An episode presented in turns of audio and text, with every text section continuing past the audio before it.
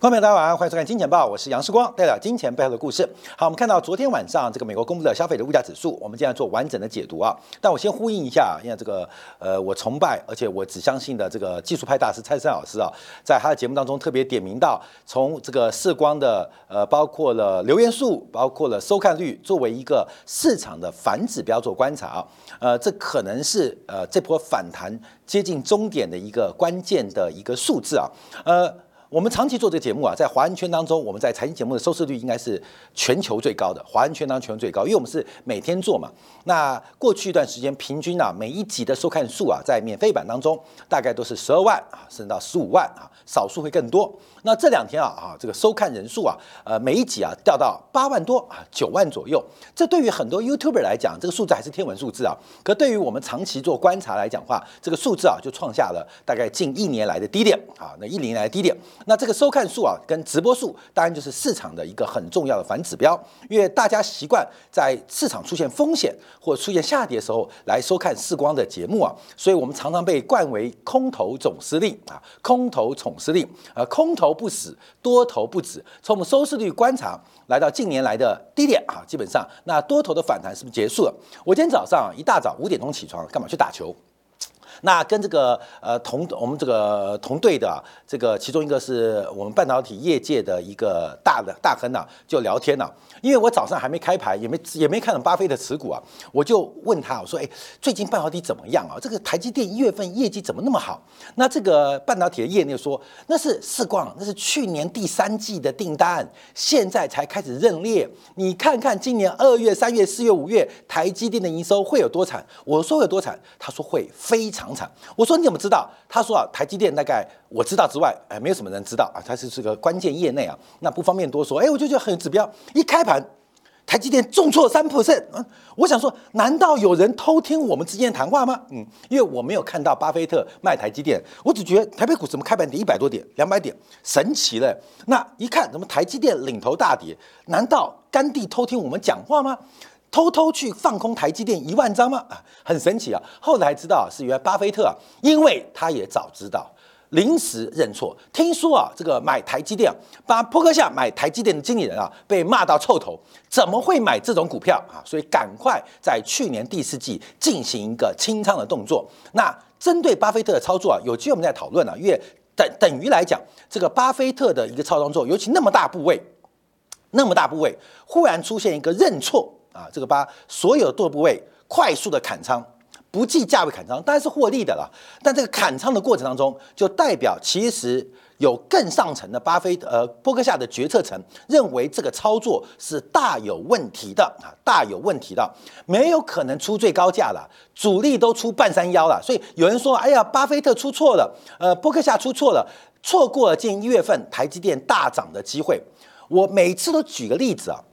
这是蔡万才已经过世的富邦的创办人蔡万才，当年国泰人寿飙升到一千九百七十五块，蔡万才是卖在一千一到一千三，一千一基本上也卖差不多，最后是卖到一千三。假如我们去关心蔡万才当时啊卖国泰人寿的股票，你会觉得他是个笨蛋，但也就是因为他这种很傻的决策，让富邦集团今天台湾最大哦。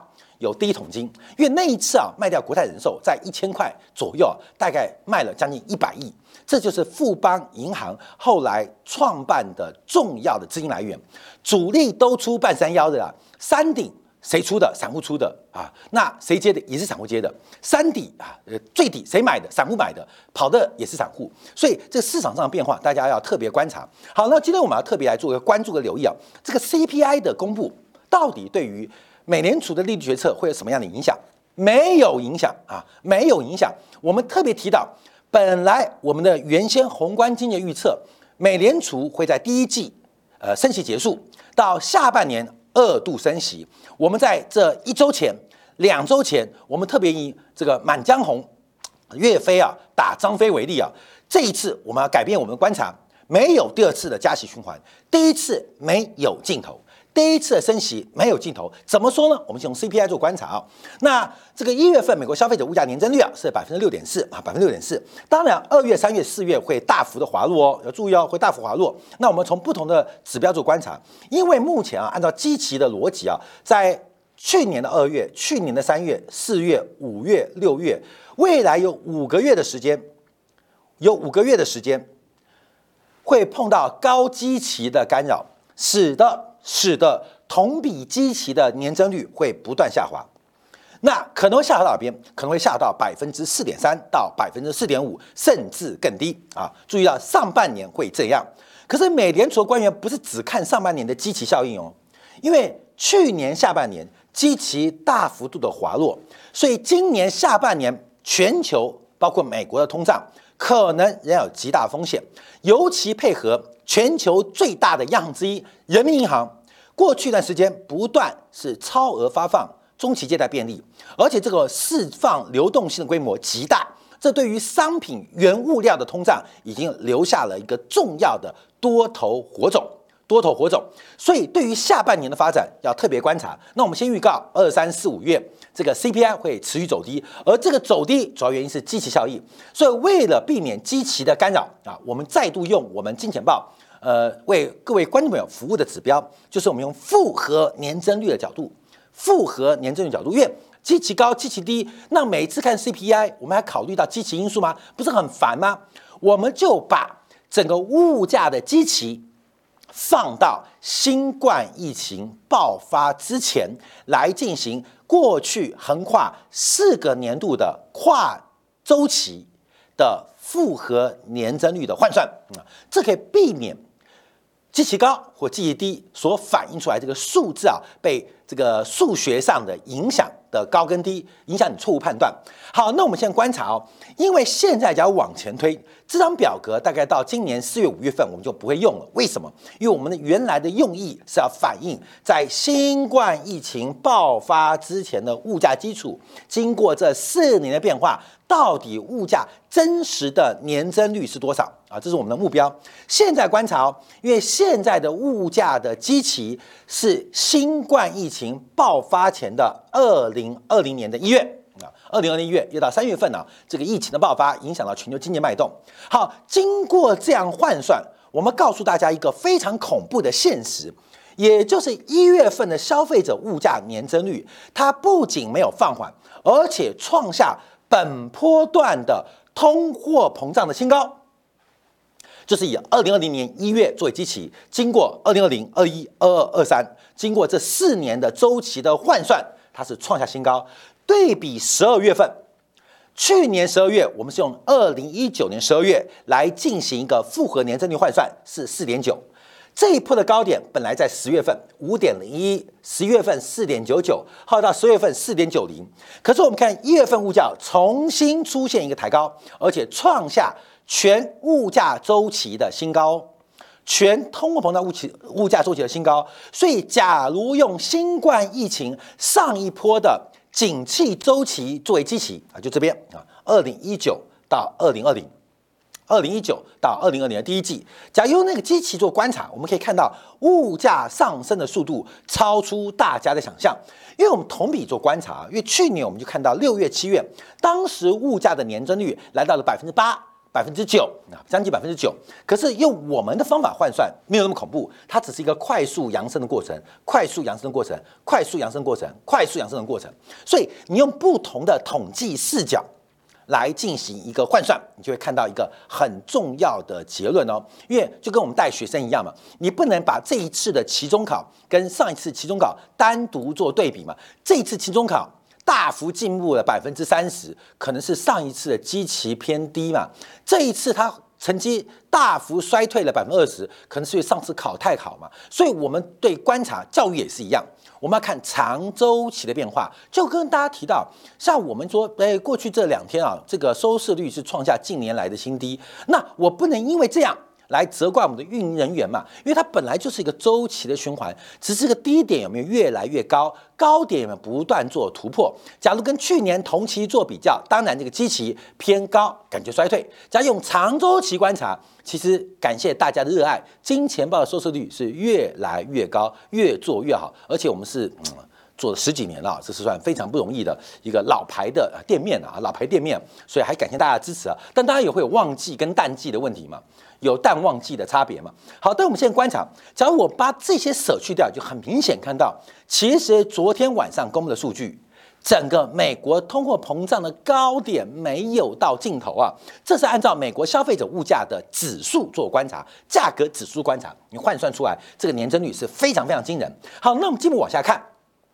从年增率跟月增率的角度，什么接近顶峰，什么已经下滑，什么即将见掉见到谷底。好，按照美国的逻辑啊，关没有？这有从食品能源到扣掉食品能源耐久材到服务，其中包括住房啊、医疗服务等等。绿色的代表过热，红色的代表呃这个低谷啊，代表比较相对的萧条啊物价数据。所以越绿的代表越高。越红的代表越低，那很明显看到，看到没有啊？去年上半年红的都在商品部门，这时候是绿的嘛，对吧？很热嘛，动辄年增率，像这个汽车啊、二手车。啊，三十几 percent 的年增率发展呢，到现在为止，我们看到像二手车这个呃，跟这个汽车的年增率啊，已经连续三个月、三个月、三个月啊，连续三个月再出现负增长，年增率负增长哦啊，注意哦，这个负增长。所以我们看到商品的周期，大概我们以扩张跟收缩来为例啊，大概八到九个月会进入一个小型的谷底，所以现在有很多的商品即将见到低点哦。在今年的第一季就要见到这个商品周期的低点，商品周期的低点，那反弹力度的大小，我特别建议大家观察，要看你要怎么掌握。假如从供给面观察，要看中国人行的流动性释放。假如是反映人行的流动性释放，反映在呃这个价格上面，它会偏向原物料；假如是反映在市场的需求上面，它反映在是制成品跟耐久材。好，所以不论如何，不管是商品原物料的周期，还是耐久材的周期，在今年的上半年将会见到一个低点啊，低点啊即将见到，要特别做留意。那另外我们观察，那现在还在走高的，很明显嘛，看到没有？就是住房嘛，住房从去年相对于去年年初跟最新的数据，这年增率是持续的发烧跟火热，这是目前我们要做观察的。好，这年增率的角度，那我们再从这个月增率好了啊，月增率角度，月增率观察。它是快线，一条叫慢线，一条叫快线。那月增率更有微分的味道，这个微分啊会决定整条曲线的速度，所以月增率更是年增率的领先指标。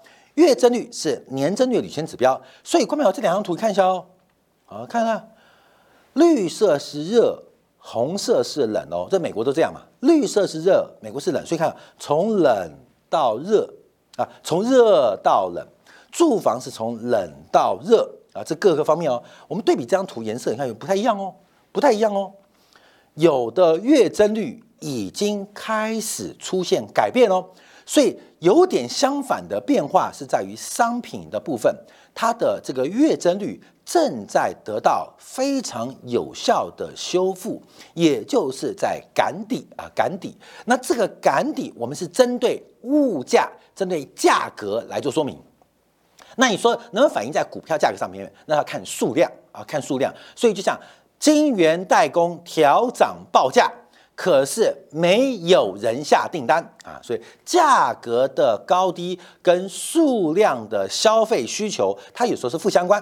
但我们现在是针对 CPI 做观察，所以我们正面的分析是针对物价 P 啊价格做 price 做观察。现在的商品价格会在今年上半年落地啊，那。住房的通胀会在今年上半年见到高峰啊，高峰。那这两个角色互换之后，美国的通胀其实很难下滑，很难下滑。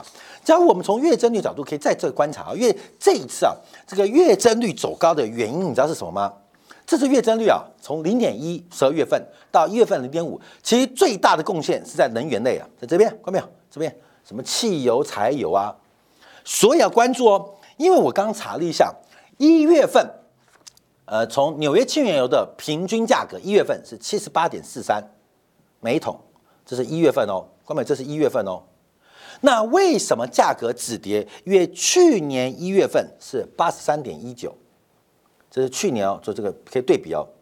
记起好，我们现在把数字填下来。因为去年二月份纽约原油的均价是九十一点二，三月份是一百零八，四月份是一百零二，五月份是一百零九，六月份是一百一十四。那关面看一下这数字哦。所以可以想见，今年上半年商品价格对于物价年增率的影响。是因为基期越垫越高，越垫越高，越垫越高，越垫越高。可是高基期的基础会随着时间消耗，到了明年下半年之后，尤其是八月之后，这个均价会往回倒，会往回倒，会往回倒。所以为什么我们提到美联储从去年我们估计今年下半年二度升息，到我们在两个礼拜之前改变这种看法？我们认为没有二度升息，因为第一次加息就没有尽头，第一次加息就不会有尽头，因为在住房通胀放缓之后，商品通胀会重新启动，商品通胀重启动。那为了避免这种事情的发生，基本上美联储的加息或紧缩政策可能会更加的鹰派。那背后还有一个潜台词，因为只要商品通胀能够复苏，也就是代表过去一段时间，不管是俄乌战争对俄罗斯的制裁，还是中美贸易摩擦对中国的这个制裁，基本上是失效的。所以有一个政治结构哦，啊，这个政治结构，等一下我们特别在经典部分针对美联储副主席布雷纳德升官了来做解读啊，因为他是整个。美联储鸽派最后的贞操防线，这块贞节牌坊被拆了啊！在昨天呢，用烂尾楼方子挖土机把它推倒了。所以美联储最割最割，不太主张紧缩政策，而关心经济发展的布雷纳德啊，升官了啊，升官了，以后再也听不到美联储的歌声了吗？啊，歌声了吗？所以我们要特别观察。所以分析这个结构是让大家了解到，这不是要跟大家讲这数字啊。因为你要知道，我们说啊，人不用多聪明，你站在巨人的肩膀上看世界，你就看得比别人更远，看得比别人更高嘛。我们这样讲的逻辑是，用最简单方式让大家了解到，在这些政策制定者当中，他们会怎么观察后续的通胀发展啊，通胀发展。所以这个花时间来做说明。好，我们再从啊这个鲍威尔讲的三个月增率的角度，三个呃商品三个类别的通胀做观察。第一个是核心商品，核心商品的通胀啊，基本上。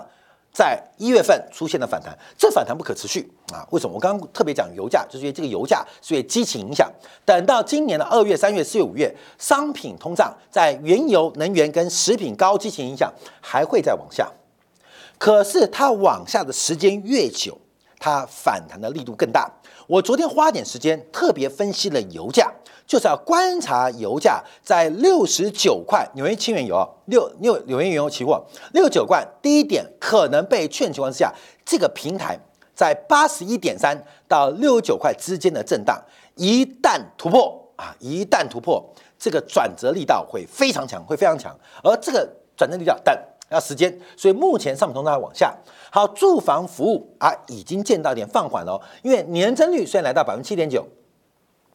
可是从月增率观察，已经从零点七九啊降到了零点七四，所以从加速性来讲话，住房服务正在放缓。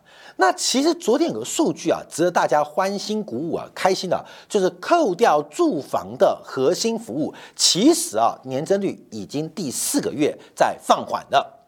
所以有三大嘛，核心商品，还有包括这核心商品啊，可能扣掉食品能源，包括住房服务。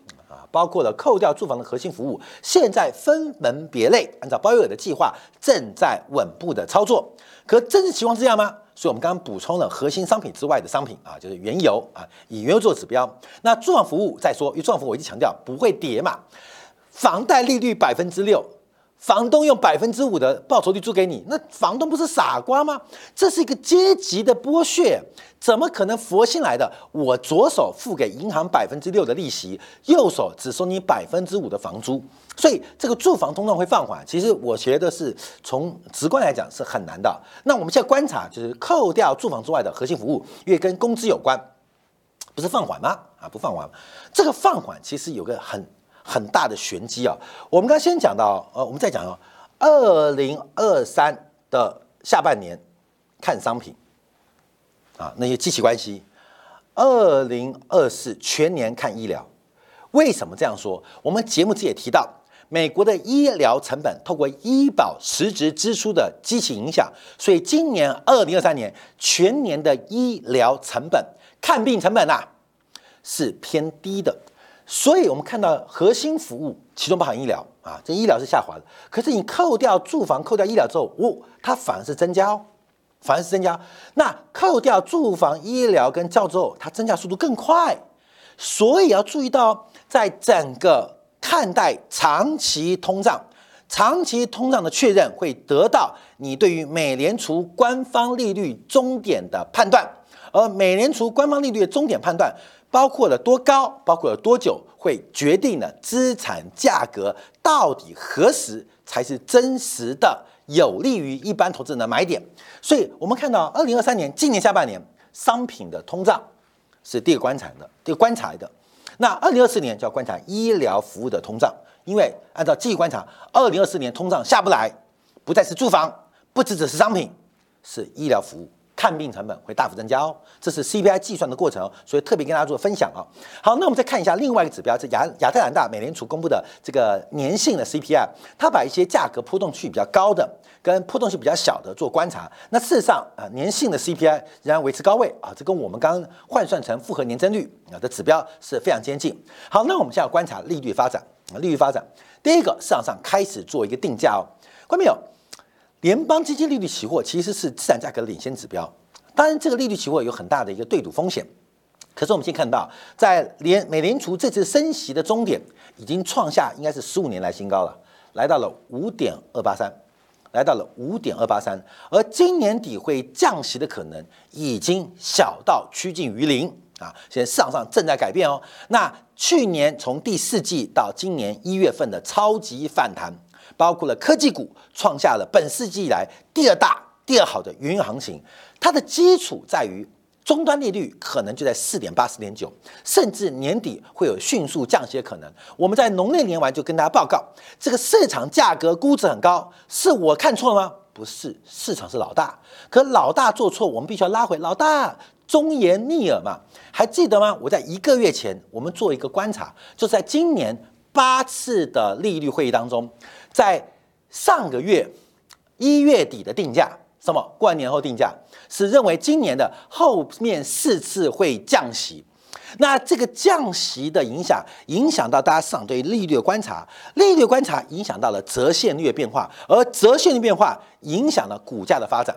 啊，这很复杂啊，看没有？因为一个是折现率嘛，另外一个叫风险偏好。市场上第一个是折现率错判，第二个是风险偏好高涨。最近啊，我们看到大陆几个投行在研究啊，这个 Chat GPT 啊，Open AI，嗯，现在开始不是有上亿人登录了吗？创下史上最快的一个 App 的登录跟下载的这个数字。Open AI 大概啊，受到这一亿人次的这个登录注册的这个客户需求。大概要买不少的这个晶片啊，大家就指的是这个呃超维的这个 A 版啊等级的晶片啊，甚至是性能等级的晶片，总共要花多少钱？现在算出来哦，大概啊要花到七千万美金到一点五亿美金。后面你听到这数字哦，就最近在炒着这个 GPT 嘛，人工的这个呃这个呃呃服服务嘛，人工智能的服务嘛，大概会花七千万美金，七千万呢到一点五亿。这是什么？买 MD 啊，买超维的晶片啊，我就当做这个晶片都是超维全赚了。超维在这一波好像涨了七百亿美金，各位你懂意思吗？整个人工智能在全球范围创造市值可能再加一个零，七千亿美金。只要扯到人工智能股价，从华尔街到深沪股市都大涨哈，各位实质。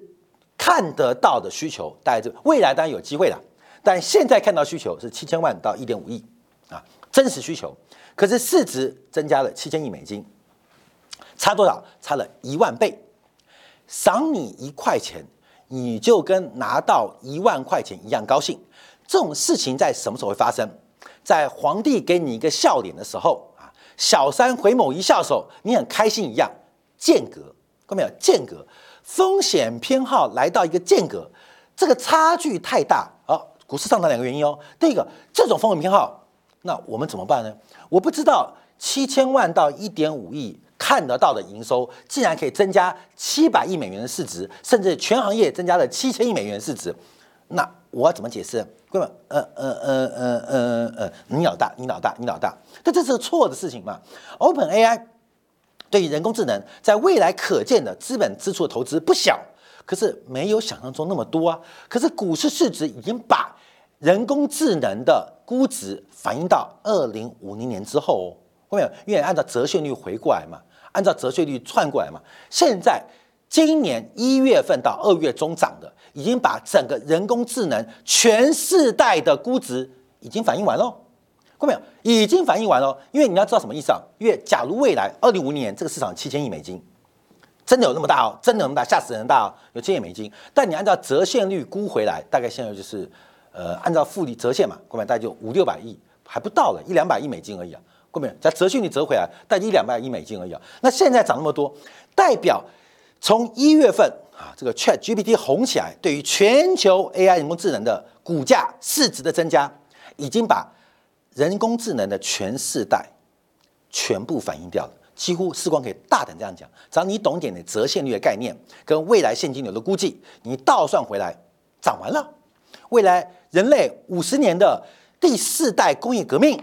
在过去啊，五十天涨完了，涨完了啊，就这个变化啊，就这个变化，这很特别，不是要看谁这个产业，而是你把它涨完了，那我们就不知道怎么办啊？怎么办？因为你这个市值增加，替换东西很特别。好，各位朋友，所以两个问题啊，这个两个市场发展，第一个是过去一段时间对于折现率的判断，对于短期、对于远期折现率出现了严重的偏差，我们鬼吼鬼叫也没有用啊，鬼吼鬼叫没有用。但事实上，现在市场上进行认错发展，那对于风险偏好的一种夸张的现状，那会怎么发展？那没有关系啊！啊，大胆的人可能享受第一桶金，但第二个人进去的可能就来买单。所以目前我们要观察。好，我们再往下看一下，因为从昨天呢，这个几个美联储的官员呢，不管是费城分行、达拉斯分行、纽约分行，大家都认为啊，一个是升更高，一个就是升更久，反正就两个声音，升更高。升更久，升更高，那另外一种声音升更久。那不想升更高的人就想升更久，那不想升更久的人就升更高，根本就两种选择。哦。美联储所有官员就是两种选择。现在美联储给市场上两种答案：利率要么不要升那么高，那就是升很久；那不要升那么久，好不好？那就升很高。根本你像一个是西医，一个中医嘛，都要你治病啊。各位，你生病了，西医就让你开刀啊，就是快一点。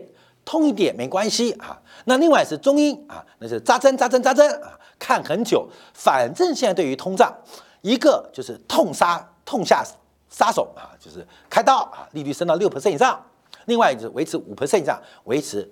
longer longer longer 再 longer，分享给所有观众朋友来做一个观察。好，我们看到这个 CPI 的变化，它正在修正过去这一个季度以来市场上不管在折现率那的这个错误判断，而折现率被戳破之后。第一个，我们看到从波克夏对于台积电的认错卖出，这到底是看到什么样的景气跟发展？整个波克夏第四季基本上并没有净增持，相对于它资产规模、现金的存量增加没有配对哦，代表波克夏的现金比例再度拉高。为什么？就强调报美元存定存，可能是继二零二二年之后，二零二三年。最准的名牌。休息片刻，我们在精讲部分要观察另外一个很重要的事情在转折，就是直利率倒挂的那个交叉点正在不断在整个曲线端的短期往远期移动。这个转折点的移动代表什么样的影响？美联储副主席布雷纳德。进入了白宫，那谁来补他的位置？这个绝对投票权的第一副主席会由谁来担任？我们休片刻，在精讲部分为大家做进一步的观察跟解读。